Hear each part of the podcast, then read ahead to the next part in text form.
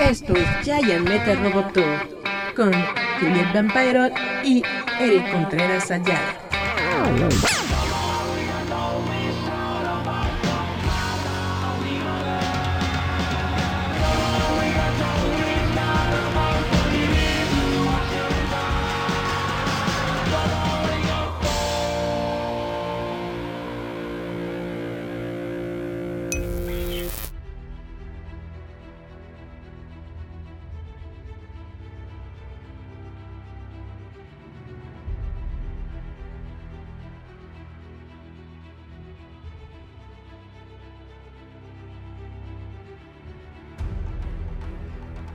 Perfecto. Hola, hola chavos, ¿cómo están? Esto es Giant Metal Roboto. Espero que se le estén pasando bien. Espero que me escuchen bien ustedes en sus casitas, en sus oficinas, en sus coches o en donde sea que ustedes vean este programa Giant Metal Roboto. Espero que se encuentren bien. Dana Colina le acaba de dar like a nuestro stream. Muchas gracias. También Marcos Sáenz. Qué bonito, qué padre.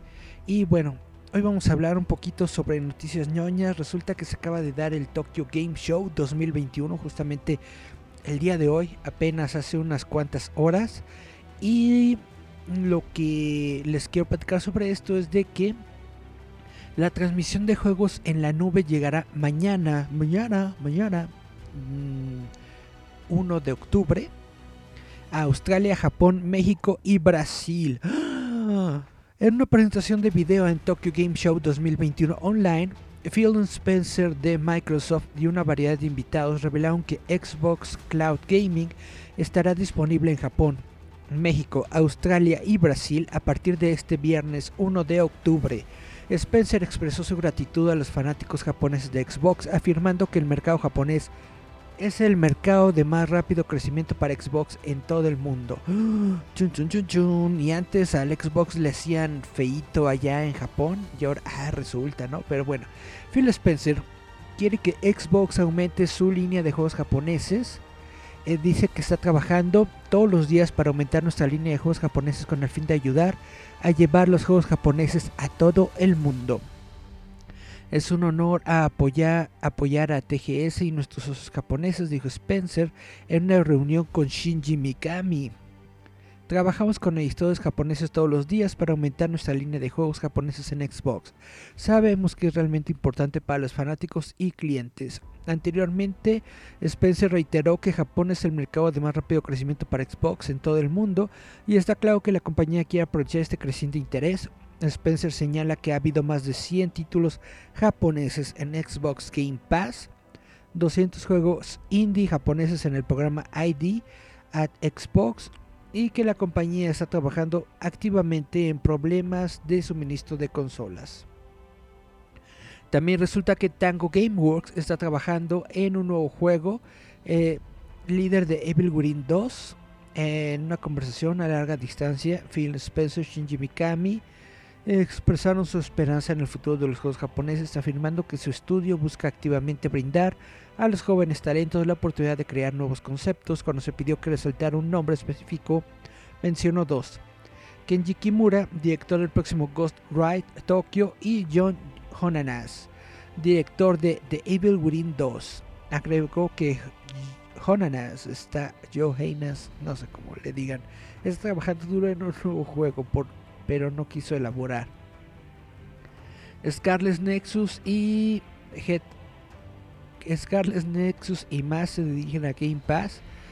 En una serie de avances destacaron los nuevos juegos disponibles de Xbox Game Pass con vigencia inmediata. El título más importante fue Scarlet Nexus, pero ahí The Somnium Files y Mighty Goose también se pueden jugar a partir de hoy. Los próximos títulos de Game Pass que se podrán reproducir en el momento del lanzamiento incluirán Black for Blood, Forza Motorsport y Halo Infinite. Ok.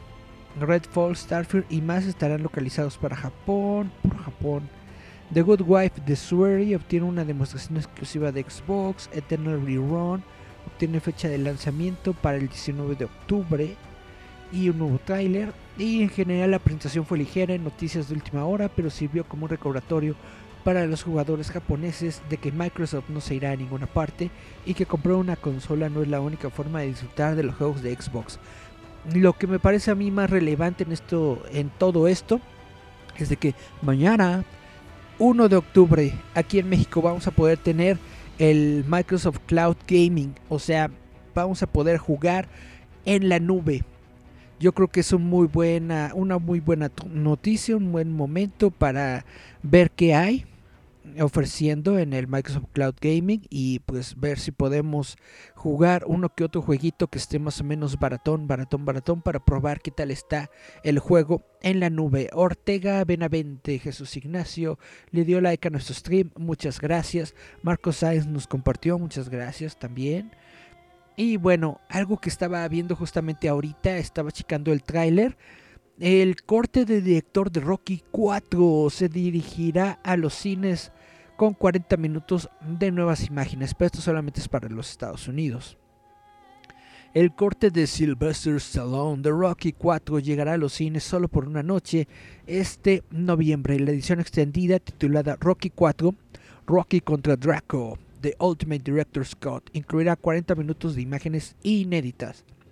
Algunas proyecciones incluirán una sección exclusiva de preguntas y respuestas con Stallone y una mirada a realización del corte del director, el evento tendrá lugar el 11 de noviembre y las entradas ya están a la venta en Phantom Events. Bueno, el tráiler está bastante genial. Rocky 4. Eh, vamos a poder verla. Se estrena en, cines el 11 de noviembre y a partir del 12 de noviembre va a estar disponible en, en sistemas de streaming. No sé si Netflix, pero va a estar disponible en streaming. ¿Qué significa eso? Va a estar pirata el 12 de noviembre. Entonces suena bastante genial.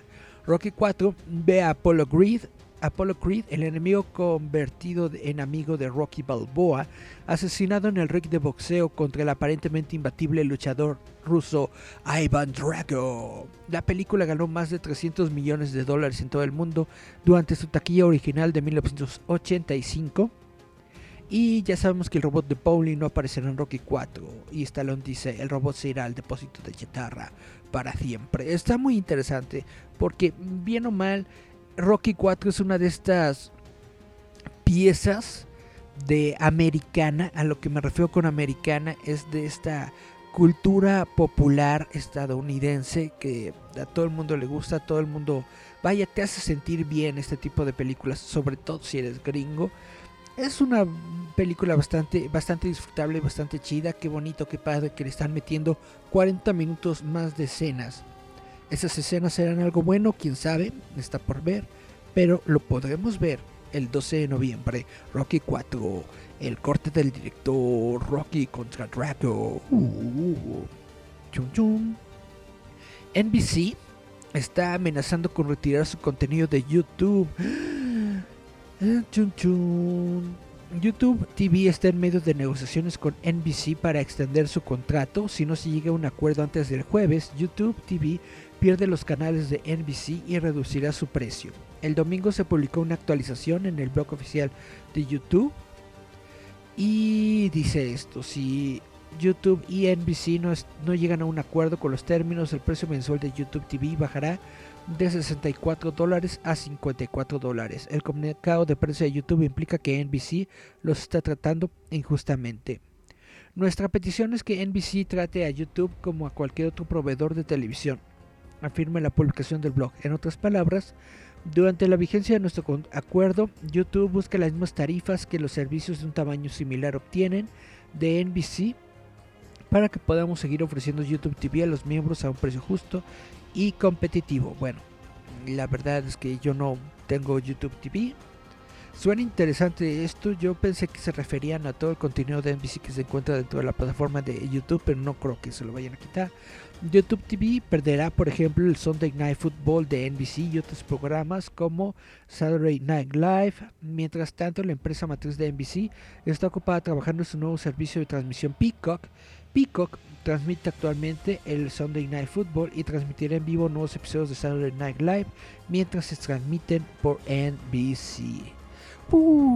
Y en noticias de cultura popular todos sabemos o hemos estado siguiendo fervientemente y con anticipación el caso de Britney Spears. Pues resulta que el padre de Britney Spears ya perdió la tutela que tenía sobre su hijita.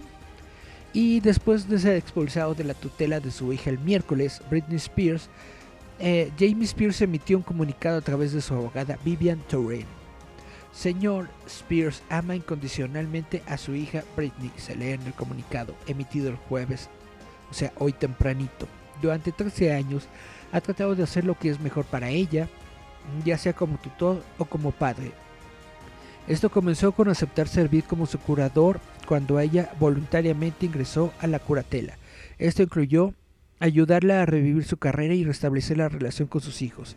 Cualquiera que haya intentado ayudar a un miembro de la familia a lidiar con problemas de salud mental puede apreciar la enorme cantidad de preocupación y trabajo diario que esto requiere. Para el señor Spears, eso también significó morderse la lengua y no responder a todos los ataques falsos, especulativos y sin fundamento contra él por parte de ciertos miembros del público, a los medios de comunicación o más recientemente el propio abogado de Britney. Estos hechos hacen que el resultado de la audiencia de ayer sea aún más decepcionante y francamente una pérdida para Britney. Continúa el comunicado. Respetuosamente, el tribunal se equivocó al suspender al señor Spears al poner un extraño en su lugar para administrar el patrimonio de Britney y extender la misma tutela que Britney le suplicó al tribunal que terminara a principios de este verano. Una vez más fue el señor Spears quien tomó la iniciativa de presentar la petición para terminar la tutela. Ajá, perdón. De terminar la tutela. Cuando ni el ex abogado designado por el tribunal de Britney ni su nuevo abogado contratado en forma privada lo harían. Fue el señor Spears quien pidió a la corte en la audiencia de ayer que terminara inmediatamente la tutela, mientras el propio abogado de Britney argumentaba en contra. A pesar de la suspensión, el señor Spears seguirá velando por los mejores intereses de su hija y trabajará de buena fe para lograr una resolución positiva de todos los asuntos, bla bla bla bla bla bla bla bla bla. O sea, lo que todo el mundo quería, o al menos lo que todos los seguidores de Britney Spears querían, que se le devolviera su tutela. Ya será onda de Britney Spears saber si le va bien o le va mal. Ahora, no Mm, o sea, quitaron al papá de la tutela, pero todavía el, dinero y todas estas ondas de Britney Spears no son completamente de ella, todavía están siendo eh, tomadas por una empresa, por otra compañía, por un tercero, que es el que le dice a Britney qué hacer y qué no hacer con su vida. Yo supongo que esto es necesario por los problemas mentales que tiene Britney, la verdad no tengo idea, pero bueno, se supone que el papá de Britney Spears era muy malo con ella, que la obligaba a hacer cosas que ella no quería. Entonces, pues supongo yo que es muy bueno que le hayan quitado la tutela. Ya se verá, ya se verá, ya se verá. Uh, y bueno, eh, Robert Pattinson nos está diciendo que se auguran unas nuevas sorpresas para el DC Fandom que viene, eh, creo que en octubre justamente se va a celebrar el DC Fandom, que es este evento online de DC Comics y que probablemente tendrá aparecerá la Catwoman de Zoe Kravitz. Robert Pattinson ofreció un adelanto de lo que los fanáticos pueden esperar de The Batman de Matt Reeves en el DC Fandom de este año durante la alfombra roja para la fiesta de estreno del Museo de la Academia. Pattinson insinuó que las imágenes que se mostrarán le darán al público una nueva mirada a su Bruce Wayne y a la Catwoman de Zoe Kravitz. Dice, soy y yo hicimos algunas cosas, es una cosa divertida, dijo Pattinson a Angelique Jackson de Variety. Hay muchas pequeñas sorpresas. El actor también confirmó que ha visto algunas partes de su película de DC durante la entrevista. He visto parte de la película ahora y es realmente genial, dijo Pattinson. Es bastante genial. Uh, habrá que ver. Pattinson es un miembro recién agregado de la Academia de Artes y Ciencias Cinematográficas él también ofreció su propio entusiasmo por el nuevo museo de la organización ubicado en el campus de LACMA en Los Ángeles. El museo de 300.000 pies cuadrados ofrece galerías de exhibición que muestran varios recuerdos de la historia del cine y un impresionante teatro que albergará proyecciones.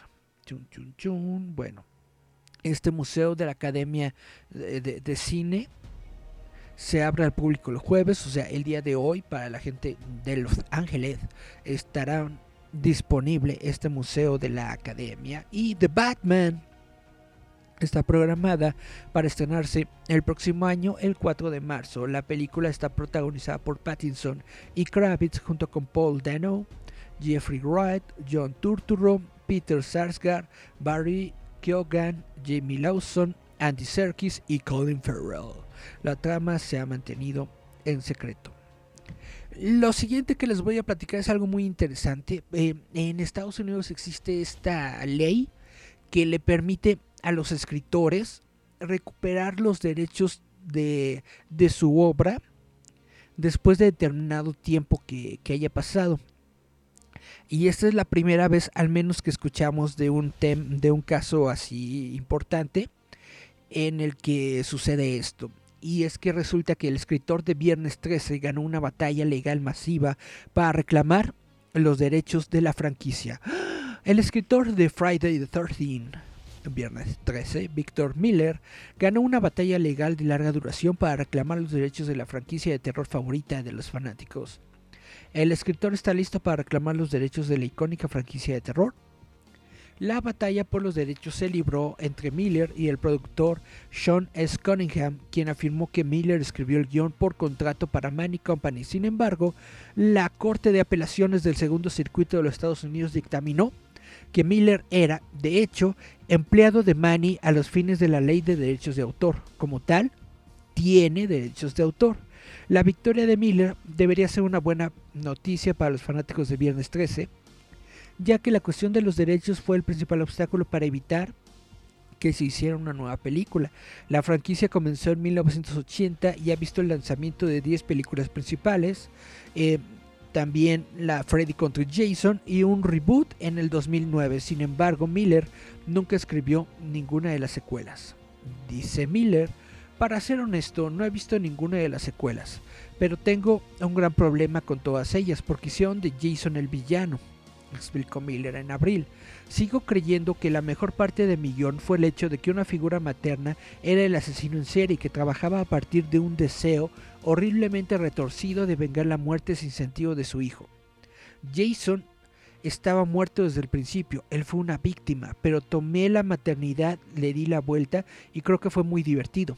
La señora Borges era la madre que siempre había deseado, una madre que pudiera matar por sus hijos. Suena muy interesante, pues ya con los derechos eh, regresados a Miller, es muy, muy, muy probable que vamos a tener una nueva película. Y si todo apunta a lo que Miller está diciendo, probablemente la próxima película de Viernes 13 no tenga nada que ver con Jason. Jason está muerto. Vamos a volver a ver a la mamá Borges, quién sabe. Chun chun chun. Tenemos un mensajito de Marco Sáenz que nos dice: Eso de Viernes 13 sienta precedentes para la demanda que mantienen los autores contra Disney por los derechos de los personajes de Marvel.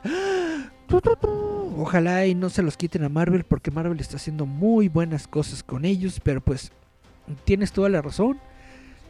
Eh, son sus derechos, son cosas que ellos crearon y aunque los hayan creado bajo contrato para una empresa, de todas formas bajo la ley de derechos de autor, los, los guionistas, los escritores tienen derechos y eh, por eso es que se puede dar estos casos dentro de la Corte de los Estados Unidos en donde los escritores, los artistas originales pueden de hecho exigir los derechos de la franquicia a las grandes corporaciones. Si esto eh, si este precedente comienza a crear algo pues, como una escalerita, ¿cómo se llaman estas? Las fichitas de dominó que van cayendo, una hilera a lo que voy es de que podría esto significar tal vez el fin de la era de Hollywood como la conocemos, o tal vez no, quién sabe. A lo mejor lleguen a algún acuerdo para que les den más Biyuji y las empresas sigan creando su contenido. No lo sabemos, no lo sabemos, no lo sabemos. Chun chun chun. Bueno, les voy a hablar sobre robots porque resulta que Discotech. Discotech es una compañía productora de los Estados Unidos que se dedica a hacer animación Y de la misma manera en la que Robotech fue creado en los Estados Unidos con una mezcla de varias animaciones japonesas, Robotech, eh, perdón, Discotech eh, creó eh, varias franquicias de animación y la nota que les quiero platicar es de que Robot Discotech, Discotech finalmente está trayendo a los Gobots japoneses a Occidente porque Machine Robo era una franquicia que Tonka utilizó para crear la serie de televisión Gobots, pero su anime Revenge of Chronos eh, era día y noche en comparación con la caricatura de Hanna-Barbera. ¿A qué quiere decir esto? Que la animación que crearon en los Estados Unidos de eh, Gobots está muy por debajo del, del trabajo de animación que desarrollaron en Japón. Dice, una de las caricaturas más infames de la década de 1980 fue El desafío de los Gobots de Hanna-Barbera. Esta caricatura, que adaptó la línea de juguetes Gobots de Tonka, era como el material plástico que rivalizaba con Transformers de Hasbro y Takara.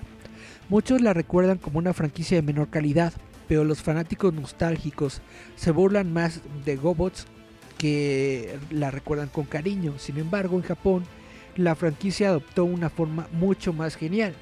Machine Robo era una franquicia japonesa que Tonka utilizó para crear Gobots, pero su anime Revenge of Chronos era muy diferente a la caricatura que nosotros vimos de Hanna-Barbera, combinando ópera espacial y acción de anime mecha Machine Robo Revenge of Chronos es una mirada metafórica a lo que podría haber sido la franquicia de GoBots. Más allá de generar varias secuelas y spin-off, la serie original ahora se está llevando a Occidente a través de la compañía de licencias de anime Discotech. Esto es lo que los fanáticos del anime deben saber sobre la versión japonesa de los primos olvidados de los Transformers. La caricatura original de Transformers fue en gran medida una colaboración entre Oriente y Occidente y la exclusividad japonesa de los programas posteriores los convirtió oficialmente en anime. Sin embargo, durante las tres primeras temporadas el programa simplemente se dobló al japonés y se llevó a la Tierra del Sol naciente. Esta no era una opción para Poppy Bandai y su línea de Machine Robo, ya que no querían doblar la caricatura Challenge of the Gobots debido a su dudosa calidad habiendo dirigido a la franquicia de juguetes transformadores durante varios años sin un brazo de medios, Poppy finalmente decidió que Ashi Productions, conocida por trabajar en programas de mechas, creara un anime de Machine Robo. Bueno, que a lo que vengo con todo esto es de que el anime original de Machine Robo, del que se creó la, caricatura de Hanna Barbera de Gobots, ya está licenciada eh, finalmente para Occidente, es decir, para nosotros, a través del sello Discotech. Chun, chun, chun. Y esto es lo que les quería platicar. Yo creo que no tengo más noticias ñoñas del día de hoy, pero espero que les haya parecido bien. Esto fue Giant Metal Roboto. Yo soy Eric Contreras Ayala. Nos escuchamos, vemos. Chao, chau, chao. Besitos. Esto es Giant Metal Roboto.